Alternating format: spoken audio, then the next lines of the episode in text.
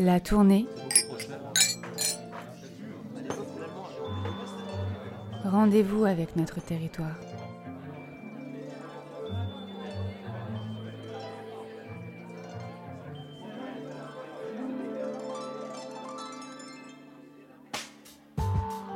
Il ne s'agit donc pas de diriger des gens, il s'agit de les mettre en animation et en mouvement. Et une fois que le mouvement est déclenché, c'est ça qui est intéressant, eh bien une fois que ce mouvement est en route, on ne peut pas l'arrêter. En quelques mots, la tournée, c'est un projet participatif qui invite les citoyens, tous les citoyens de Mademoiselle, à imaginer leur territoire.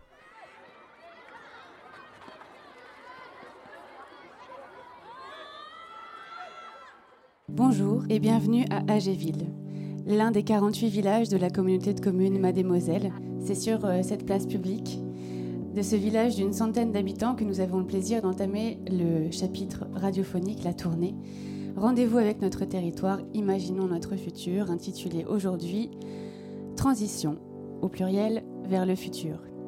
Découpé en trois épisodes, transitionnels, économiques, énergétiques, agricoles, je vous propose de poursuivre avec la transition énergétique. Quand ma grand-mère me raconte qu'enfant elle s'éclairait à la bougie ou à la lampe à carbure, j'ai vraiment la sensation qu'on ne vit pas les mêmes époques, que c'était plutôt proche de la préhistoire. Tant aujourd'hui l'électricité est vraiment absolument partout chez nous. Électroménager, éclairage, chauffage, ventilation, absolument tout, ou presque tous, les logements sont raccordés au réseau électrique pour le confort de tous. Cependant, est-ce qu'on se pose la question euh, de savoir d'où provient cette électricité? Ce qui nous permet de charger nos téléphones, de regarder la télévision, de nous chauffer, de travailler, et on pourrait même dire, en grossissant bien le trait, de vivre. Alors comment est-elle produite? Quels impacts euh, ces installations ont sur notre environnement, sur les paysages? Est-ce durable? Quelles sont les options qui s'offrent à nous? Cette question vaut autant à l'échelle individuelle collective, nationale, internationale et aujourd'hui locale à l'échelle du territoire de Mademoiselle. Afin de nous ancrer dans le temps, euh, je propose à Jean-Marc Gollard, qui est euh, chargé de mission énergie au Parc naturel régional de Lorraine, de nous décrire euh, la place qu'avait l'énergie dans le temps. Alors sans remonter forcément à la préhistoire, comme je pouvais le dire de ma grand-mère, mais peut-être à une cinquantaine d'années, euh, pour qu'on comprenne justement l'évolution et les enjeux qui y sont liés. Ok, ben bonjour à toutes et à tous. Euh, donc euh, effectivement, pour rien vous cacher, j'ai quand même préparé hein, la question, hein, parce que sinon euh, j'aurais été bien normal d'y répondre. Donc la politique énergétique de la France depuis une cinquantaine d'années bah, ça nous amène directement euh, dans les années 70 et les deux chocs pétroliers. Donc euh, avant, on était plutôt sur une politique bah, très centralisée, hein, comme beaucoup de politiques en France, avec euh, l'électricité avec EDF et puis le gaz avec GDF. Hein. à l'époque, c'était comme ça, des entreprises nationalisées. donc les chocs pétroliers, bah, c'était une première grande crise en fait dans la politique énergétique française avec notamment une première prise de conscience du fait qu'on était hyper dépendant euh, bah, de l'extérieur, hein, des, pays, euh, des pays extérieurs, et qu'il fallait absolument euh, économiser l'énergie. J'ai essayé de retrouver un petit peu des anciennes pubs de l'époque. le mot qui revient beaucoup, c'est la chasse au gaspillage. Et puis le fameux slogan aussi, en France on n'a pas de pétrole, on a des idées. c'est la période là en fait, hein, c'est 1973. Euh, donc voilà, si, on, remonte à, cette période qui paraît lointaine quand même, 50 ans, mais elle est en fait hyper importante parce qu'aujourd'hui, euh, on voit qu'on euh, est encore là-dedans, hein, dans, les économies d'énergie. Donc ça, c'était le, premier choc pétrolier, une première prise de conscience. ensuite, un grand tournant, ça a été en fait bah, les années 90 avec en fait, euh, ben, dû, à, notamment à l'Union européenne, mais pas que, euh, ben, l'ouverture des, marchés euh, de l'énergie, qui en fait a été ben, très importante hein, pour, un, pays comme le nôtre, parce qu'avant, comme je vous disais, tout était très centralisé. donc voilà, avec des gros sites de production, hein, on en avait et on en a encore certains dans la région. Hein. On peut citer pardon, la, la, centrale nucléaire de Cattenom, les, centrales, les centrales thermiques de Blénaud, les Pont-à-Mousson ou de la Max. donc voilà, la Lorraine a été très contributrice aussi à la, production d'énergie en France. Et, euh, du coup, euh, bah, dans, les années, dans les années 90, on libéralise euh, les politiques énergétiques. Et du coup, il y a de nouveaux opérateurs qui vont, qui vont, arriver, qui vont arriver sur le marché. Et on voit aussi en, en, corollaire une, une, hausse des, des, prix de l'énergie, due aussi à la, à la, forte hausse de la population mondiale. Hein, parce que quand, on parle de la politique énergétique, bah, tout est mondialisé. Euh, le pétrole, tout le monde en veut. Euh, l'électricité euh, pas chère, bah, tout le monde en veut, mais la, France en exporte également. Donc voilà, et puis ça, nous amène, je serai assez rapide, hein, je vous rassure, dans notre période actuelle, 2000-2010, hein, où là en fait on a un petit peu une nouvelle ère, où en fait on avait des, grosses unités de production d'énergie, hein, certaines que j'ai citées dans la région, et aujourd'hui, euh, avec aussi la, pression des préoccupations environnementales, on peut regarder dans les années 90, avec notamment 1997 le protocole de Kyoto, où tous les pays du monde s'engagent à diminuer les émissions de gaz à effet de serre. Et les émissions de gaz à effet de serre, c'est quoi? Bah, C'est principalement nos consommations d'énergie fossile. Euh, je, caricature euh, exprès, hein. mais, mais c'est quand même un peu ça. Et donc, du coup, préoccupation environnementale, euh, et puis, euh, euh, développement des énergies renouvelables. Alors les énergies renouvelables en France, on connaît depuis longtemps. Hein. Dans les années, même après-guerre, on a lancé une, grosse politique d'hydroélectricité. Il ne faut pas l'oublier, c'est du renouvelable, hein. c'est de l'eau. La politique d'hydroélectricité, c'était surtout sur les, grands barrages des Alpes, mais on en avait aussi dans la, région. Il y en a encore qui, tournent hein, sur la vallée de la Moselle. Donc, euh, donc les renouvelables aujourd'hui, c'est euh, plus. quand on parle du renouvelable, on pense, on pense plus au solaire, euh, à l'éolien, à la méthanisation. Et surtout, le fait d'avoir des, des, des, des, sources d'énergie renouvelables, en fait, on a des unités de production qui sont beaucoup moins puissantes. Donc ça oblige d'en avoir plus. Si vous voulez remplacer, pareil, hein, je caricature mais exprès, si vous voulez remplacer ben, une centrale comme la centrale de Cattenom uniquement par de l'éolien ou du photovoltaïque, il va falloir énormément euh, d'éoliennes et de panneaux solaires. Mais derrière se pose la question de l'acceptabilité. Parce qu'à la limite, quand tout était centralisé dans certains, euh, lieux, avec aussi un, contexte euh, social et sociétal qui a vachement évolué en 50 ans, hein, ça c'est certain. Mais la notion de l'acceptabilité, elle elle est, très importante parce qu'on parlait des préoccupations environnementales. Mais aujourd'hui, est-ce que tout le monde est aussi prêt à accueillir une production et à assumer finalement une production d'énergie qu'on consomme tous près de chez soi? Voilà. Donc la question euh, reste ouverte.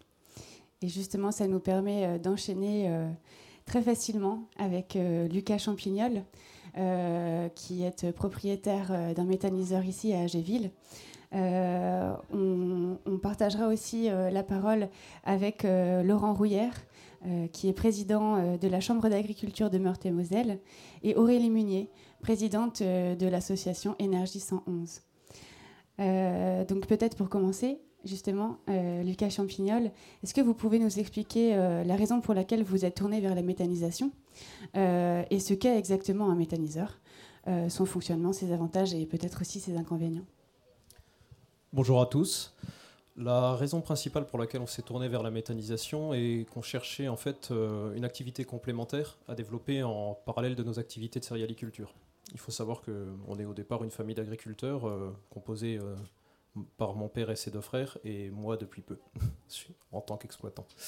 ce développement de l'activité de méthanisation nous, permet donc, nous permettait de faire face à trois enjeux principaux.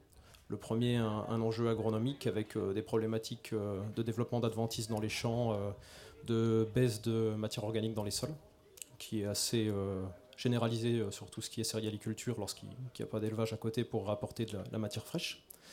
Le deuxième, c'était un enjeu plus économique. On a en agriculture, alors là pour toutes les productions, des, des, hum, des productions, des matières premières qui dont les prix sont gérés, sont gérés, dont les prix dépendent de, cours qui fluctuent de manière assez importante. Euh, on peut prendre un exemple. En 2003, le blé, il me semble, a euh, grimpé à des prix records, si je ne me trompe pas. Il y a des agriculteurs dans, l'Assemblée qui seront capables de me corriger. Moi, j'étais jeune à l'époque. Et euh, on a après connu des prix très faibles. La méthanisation, on a donc choisi de la développer pour pouvoir valoriser une partie de nos cultures et nous assurer des coûts d'achat pour nos productions qui nous permettent derrière d'avoir une activité économique viable. Dernière chose euh, euh, qui colle très bien avec le sujet, c'est la partie transition euh, énergétique. On a commencé sur la ferme par des panneaux solaires et on a souhaité continuer à s'inscrire là-dedans avec la méthanisation, qui en plus allait très bien, était très complémentaire avec l'agriculture. Pour ce qui s'agit du processus de méthanisation en lui-même, on est sur quelque chose qui est extrêmement similaire à la digestion des ruminants. Pour faire simple, on s'efforce de reproduire dans plusieurs cuves en béton euh, les conditions chimiques, physiques et euh, biologiques de la digestion des ruminants, grâce à des agitateurs mécaniques, à euh, des bactéries qui sont apportées grâce à du lisier bovin. Dans ces cuves, après, on incorpore de la matière organique, dans notre cas végétale. Sur d'autres méthaniseurs, ça peut être également de la matière organique animale, mais ça dépend un petit peu d'agrément derrière et de, législation. Cette matière organique est digérée, elle produit du gaz, là où euh, on entend souvent parler de la problématique du gaz euh, produit par les vaches, nous, on cherche vraiment à produire ce gaz. Ce gaz, il peut être valorisé de deux manières, soit en production d'énergie euh, électrique avec des grosses génératrices, soit en injection directe sur le réseau gaz. En parallèle, je parlais de matière organique tout à l'heure, on a la production de digesta, solide et liquide, qui nous permet de rapporter au sol donc de la matière organique, des éléments fertilisants, et de se substituer un peu aux engrais chimiques qui posent également un problème de pollution majeur de par leur synthèse. Enfin, concernant les inconvénients et les avantages, je vais commencer par les inconvénients. On a euh, tout d'abord euh, l'acceptabilité au plan social. Mon prédécesseur en parlait, euh, ça pose un problème. Effectivement, on crée un petit peu de gêne pour les habitants sur le, plan local. Gêne qu'on essaye au maximum de diminuer en travaillant en bonne entente avec les maires des communes sur lesquelles on a des unités et les associations qui s'opposent à nos unités. En autre euh, inconvénient également, sur un plan plus général, c'est la répétabilité du processus. Toujours pour faire référence à votre intervention, euh, on ne peut pas en avoir une dans chaque village. D'une part, ça nuirait à l'agriculture, d'autre part, ça nuirait aux habitants. Pour ce qui est de la partie avantage, je dirais qu'on a euh, une énergie qui est durable, qui va permettre de faire la transition vers des sources d'énergie, là, écologiques et vertes. Et on a également une énergie qui est presque complètement décarbonée, puisqu'on utilise des végétaux qui vont capter le CO2 avec lesquels on va produire du gaz. Les moteurs euh, ou la consommation de gaz vont reproduire du CO2 qui sera recapté par les végétaux, et ainsi de suite. Dernier avantage euh, sur euh, le plan personnel, là c'était la méthanisation, une assez belle aventure humaine. On compte parmi les équipes qui, s'occupent d'exploiter nos différents sites beaucoup de gens qui sont issus des villages locaux, notamment d'Anvitou et un qui est né ici à Géville. Et euh, ça nous a permis de rencontrer beaucoup de monde, de partager des choses avec ces gens-là, d'apprendre à connaître aussi euh, un petit peu plus le, les communes, le, milieu qui entoure nos unités. Voilà. Merci pour ce témoignage. Un véritable écosystème ultra local, du coup, et territorial. Euh, pour poursuivre dans les solutions, euh, justement euh, alternative pour la production en énergie. Nous sommes accompagnés d'Aurélie Munier, qui, je le rappelle, est présidente de l'association Énergie 111. Est-ce que vous pouvez nous expliquer de quoi il s'agit et quelles sont vos principales missions? Oui, pas de souci. Bonjour à tous. donc, pour reprendre justement mon prédécesseur, Énergie 111, c'est avant tout une aventure humaine qui a commencé il y a un peu plus d'un an. L'association a fêté un an cet été. Euh, elle est composée d'habitants du territoire de Mademoiselle qui se sont rencontrés lors de, euh, de manifestations un peu comme celle-ci, organisées par la communauté de communes autour des énergies renouvelables, justement pour faire parler sur son territoire des énergies renouvelables dans leur globalité, panneaux photovoltaïques, méthanisation, mais aussi éolien. Euh, et suite à ces, à ces réunions, donc un petit groupe, donc on a continué à se rencontrer. Euh, pour essayer vraiment de, euh, de, monter un projet qui, euh, qui, répondait à nos valeurs de circuit court, de création d'électricité verte sur le territoire. Donc après beaucoup de discussions sur les valeurs de chacun, sur les valeurs du collectif, on a voulu donc monter vraiment donc un projet autour de la facilitation et la mobilisation pour implanter des panneaux photovoltaïques sur les toitures. Toitures qui pouvaient être publiques ou privées. Euh, bon, entre-temps, malheureusement, le contexte sanitaire a un peu évolué. C'est vrai qu'on s'est beaucoup, beaucoup, du coup, focalisé sur euh, le contact avec euh, justement l'écosystème du territoire, donc la rencontre avec les mairies du territoire. Donc nous étions des habitants de différentes communes, donc nous avons été rencontrer nos mairies. Pour voir un petit peu bah, quels, quels, étaient un petit peu leur, leur positionnement sur le développement des énergies renouvelables, pour voir un petit peu comment elle, euh, elle, voulait ou ne voulait pas justement euh, parler de transition, transition énergétique. Et euh, on s'est rendu compte que beaucoup étaient déjà très sensibilisés et c'était plutôt des freins de on ne sait pas forcément comment faire, on n'a pas forcément la connaissance technique, la connaissance administrative de ce processus-là. donc aujourd'hui, c'est vrai que nous, on essaye donc de, de monter un projet, de mutualiser euh, les, coûts aussi à terme donc euh, d'installation des, euh, des, panneaux photovoltaïques, mais également des coûts de maintenance pour, pour arriver justement à installer des panneaux sur des bâtiments essentiellement publics, voire un peu privés. Aujourd'hui, donc c'est vrai que l'association est dans sa phase d'études techniques où il nous manque encore quelques quelques bénévoles vraiment plus basés sur la, la technique photovoltaïque. Euh, pour justement pouvoir euh, passer à l'acte et monter enfin une société de projet. Société de projet que l'on veut donc euh, avec fonds participatifs, c'est-à-dire qu'on souhaite vraiment faire participer le citoyen pour, comme le disaient mes deux prédécesseurs, qu'on participe tous ensemble à la production d'une énergie verte locale sur le territoire et qu'on sensibilise aussi nos voisins, nos amis, etc. Merci. Nous sommes accompagnés de Laurent Rouillère. Euh, vous êtes président de la Chambre d'agriculture. Euh, est-ce que justement, euh, pour ce genre d'initiative, il y a des, outils, des démarches qui sont mises en place pour favoriser cette transition pour une énergie vertueuse et verte? Bien, bonjour à tous. oui, effectivement, la Chambre d'agriculture accompagne alors sur deux volets. on parle d'énergie. le premier, c'est les économies. Euh, de, notre, euh, sur notre activité agricole, alors qu'elle soit sur les deux domaines, végétal, animal.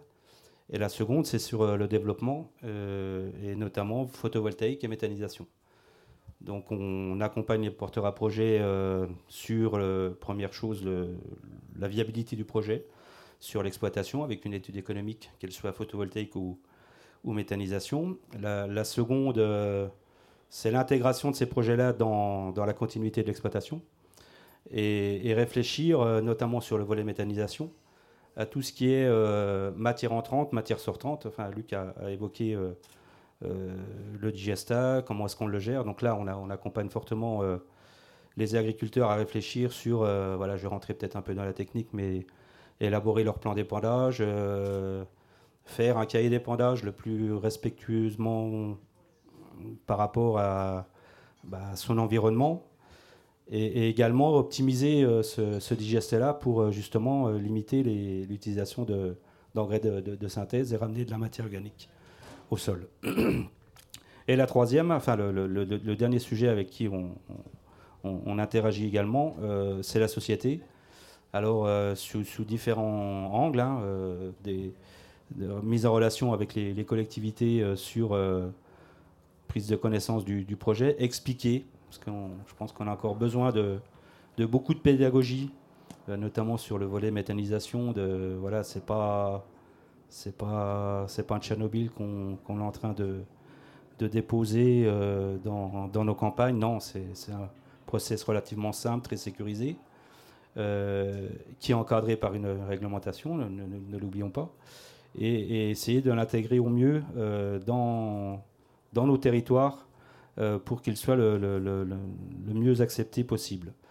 Euh, et, dernier euh, sujet, je pense qu'il faut de ces projets-là en faire des vrais projets de territoire. On a des belles réussites dans notre, dans notre département avec des réseaux de chaleur, avec du, du, développement économique. Et tout ça, je pense qu'il faut qu'on capitalise pour communiquer sur l'attractivité aussi de ces nouvelles énergies qui, à mon sens, est incontournable pour, bah, quand on va appuyer sur le bouton, bah, qu'on ait l'électricité tout simplement ou de la lumière.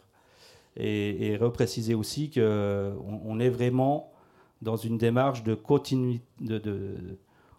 On, a une base agricole, qu'elle soit animale ou végétale, c'est vraiment une continuité de, ces activités-là. On n'est absolument pas dans une substitution, parce qu'il y a des gens des fois qui fantasment un peu, ça y est, on va affamer le monde avec la méthanisation. on a encore énormément de marge de manœuvre et toutes les études et les réflexions qu'on porte avec les porteurs à Progelas vont dans ce sens-là. Et euh, très concrètement, est-ce que euh, Aurélie Munier ou Lucas Champignol, vous avez été en contact avec euh, la Chambre d'agriculture dans le montage de vos projets? Je vais commencer, c'est plus rapide. non, pas directement avec la Chambre d'agriculture, avec un agriculteur, par contre, pour, pour les toitures de son hangar. Mais voilà, pas directement aujourd'hui avec la Chambre d'agriculture. De notre côté, on est assez souvent en relation avec eux pour des questions euh, assez spécifiques sur notamment les, plans d'épandage et sur d'autres euh, questions juridiques. Et vous avez tous parlé d'acceptabilité. Donc on comprend que euh, la production d'énergie est intimement liée à sa consommation. du coup, on en arrive aux pistes, aux solutions concrètes comme vous le faites aujourd'hui. Est-ce que à l'échelle du citoyen, votre échelle, vous public et intervenants, et intervenantes, euh, vous avez des exemples concrets euh, ou euh, des, projets en cours sur le territoire ou ailleurs pour justement agir pour cette transition énergétique et écologique ben, je, reviens sur un exemple d'acceptabilité. un projet de méthanisation porté par quatre agriculteurs, majoritairement en système de polyculture élevage, qui ont, à la suite du projet, créé un réseau de chaleur avec 15 euh, maisons d'habitation euh, chauffées euh, tout l'hiver et une école, une piscine et la mairie. Donc voilà, on intègre vraiment le projet dans, dans, son territoire et, essayer de trouver des externalités positives pour, pour ce territoire. Et comment faciliter cet écosystème? Vous parlez aussi tous d'écosystèmes favorables, une expérience, une histoire de territoire à la fois humaine et locale. Euh, comment faire pour que justement il y ait une implication entre acteurs locaux, citoyens et collectivités? Je pense qu'il faut créer un climat euh, favorable d'échange.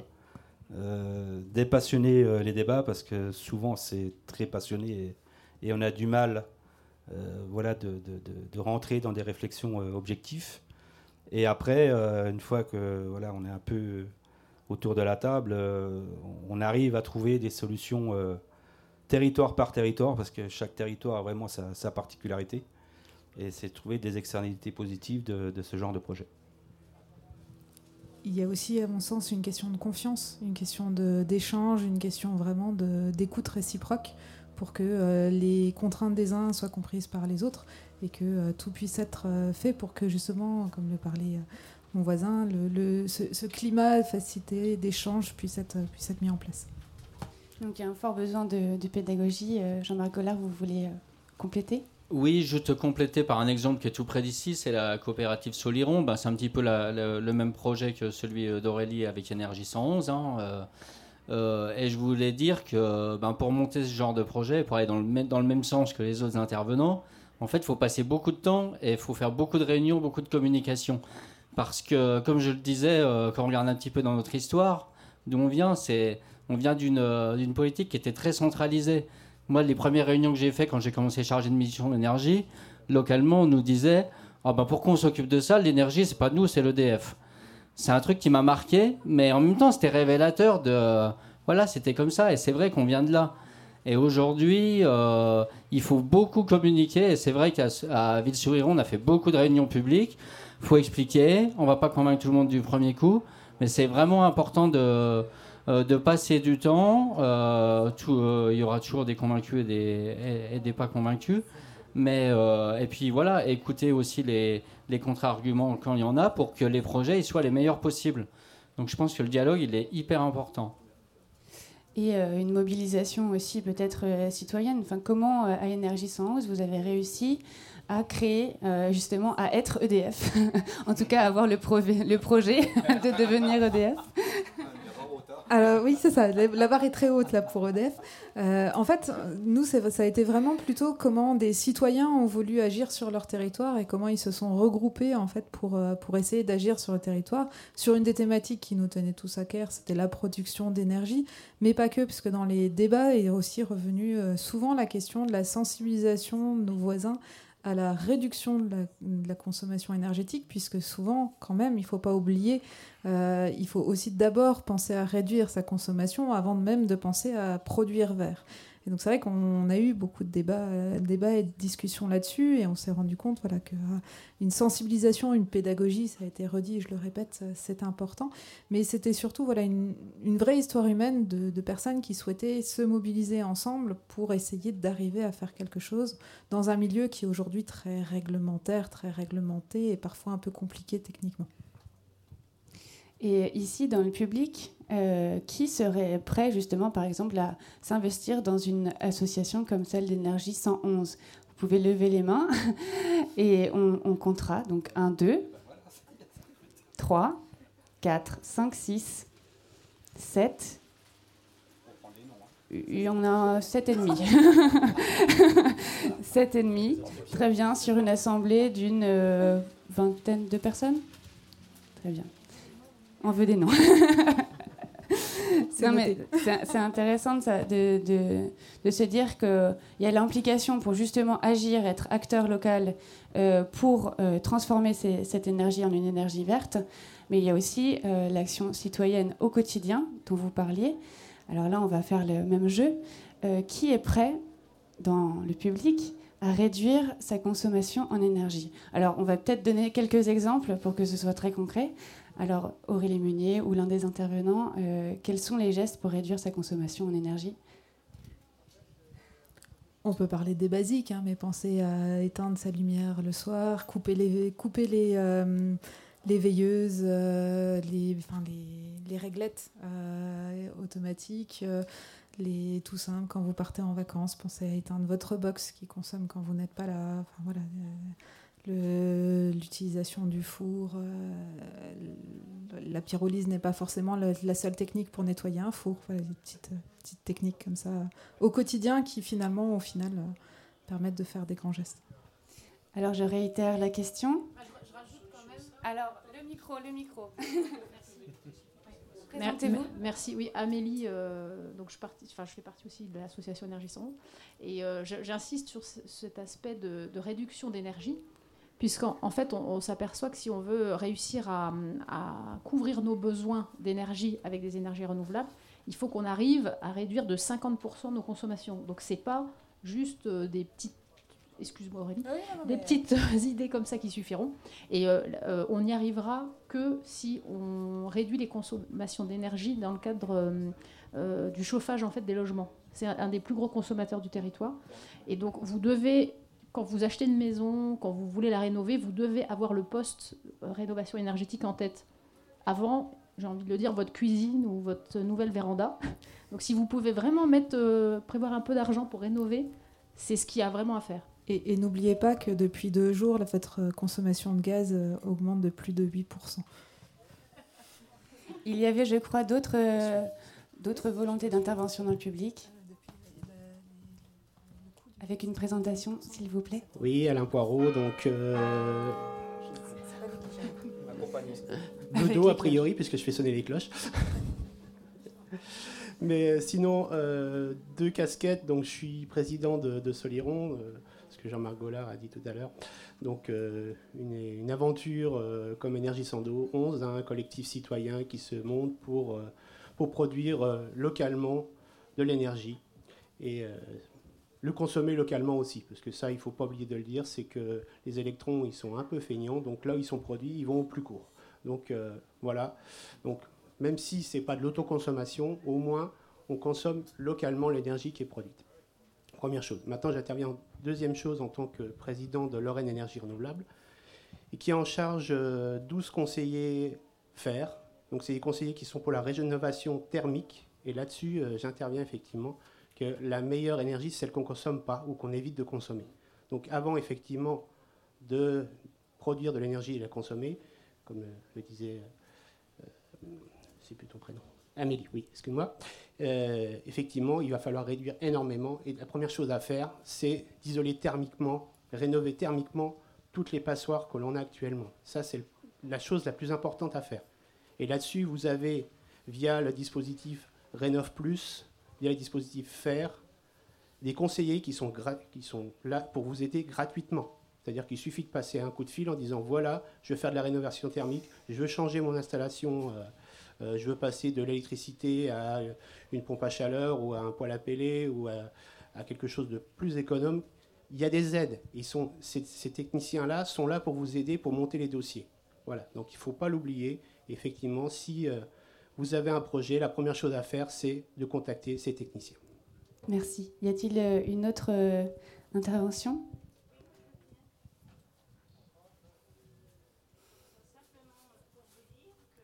Village, euh, qu'au niveau du village, nous avons plusieurs habitations qui euh, font euh, leur production d'électricité, leur propre consommation.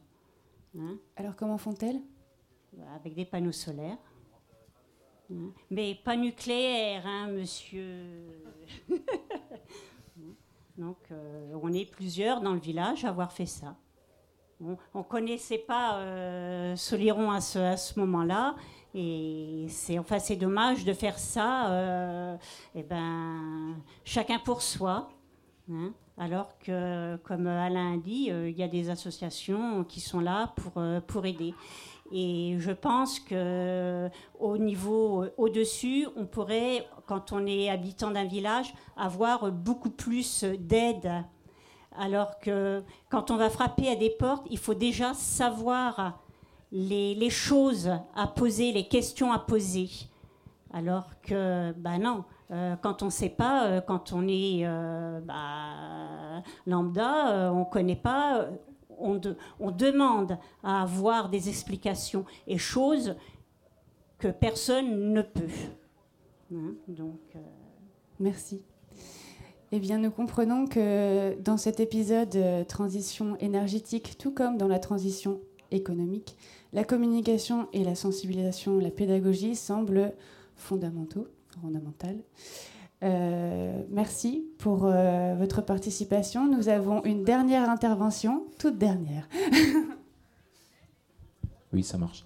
Bonjour à toutes et tous. Euh, Gérard André, oui, vice-président à la communauté de communes Mademoiselle. Juste pour répondre à la dame concernant les renseignements, dans le cadre du PETR du Val-de-Lorraine, bon, il y a un petit peu de retard au démarrage, mais normalement, on met en place un guichet unique justement pour pouvoir poser ce type de questions.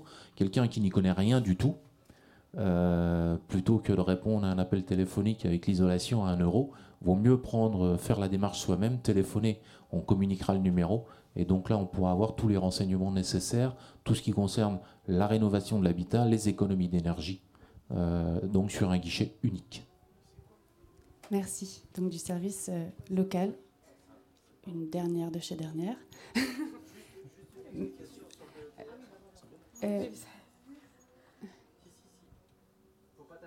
c'est bon? Oui. ça marche.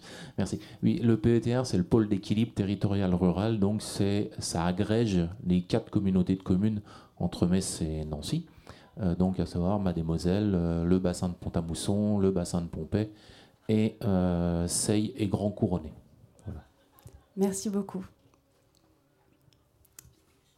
Dernière intervention, intervention d'énergie 111. Et oui, merci. Je veux quand même remercier la, communauté de communes euh, de nous avoir accompagnés sur ce projet, et notamment grâce à un réseau donc, qui est porté aussi par euh, Lorraine Énergie Renouvelable, de conseillers sur les énergies citoyennes. Donc il y a, en fait, c'est pas que ces compétences n'existent pas, c'est qu'elles sont pas forcément connues de tous. Donc il y a des réseaux qui existent pour nous aider, nous on en a bénéficié. Euh, c'est financé par la communauté de communes, par la région, par d'autres partenaires. Donc il faut vraiment, quand vous avez des projets, en parler à vos maires, aux présidents de, vos communautés de communes, parce que l'ingénierie, elle existe et elle, peut vous aider si vous avez des projets. Un grand merci. Donc merci euh, d'abord aux intervenants. Donc je le rappelle, Jean-Marc Gollard, Lucas Champignol, Laurent Rouillère, Aurélie Munier. Euh, au public qui euh, a activement participé. Un grand merci. On va enchaîner euh, dans quelques minutes avec le troisième et dernier épisode radiophonique sur la transition agricole. A tout de suite et merci.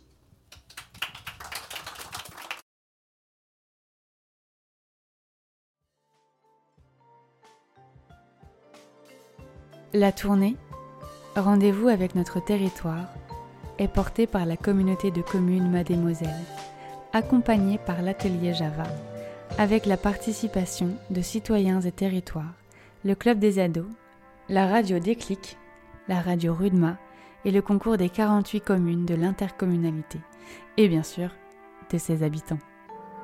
Elle est soutenue par le département de la Meurthe-et-Moselle, l'État et l'Europe.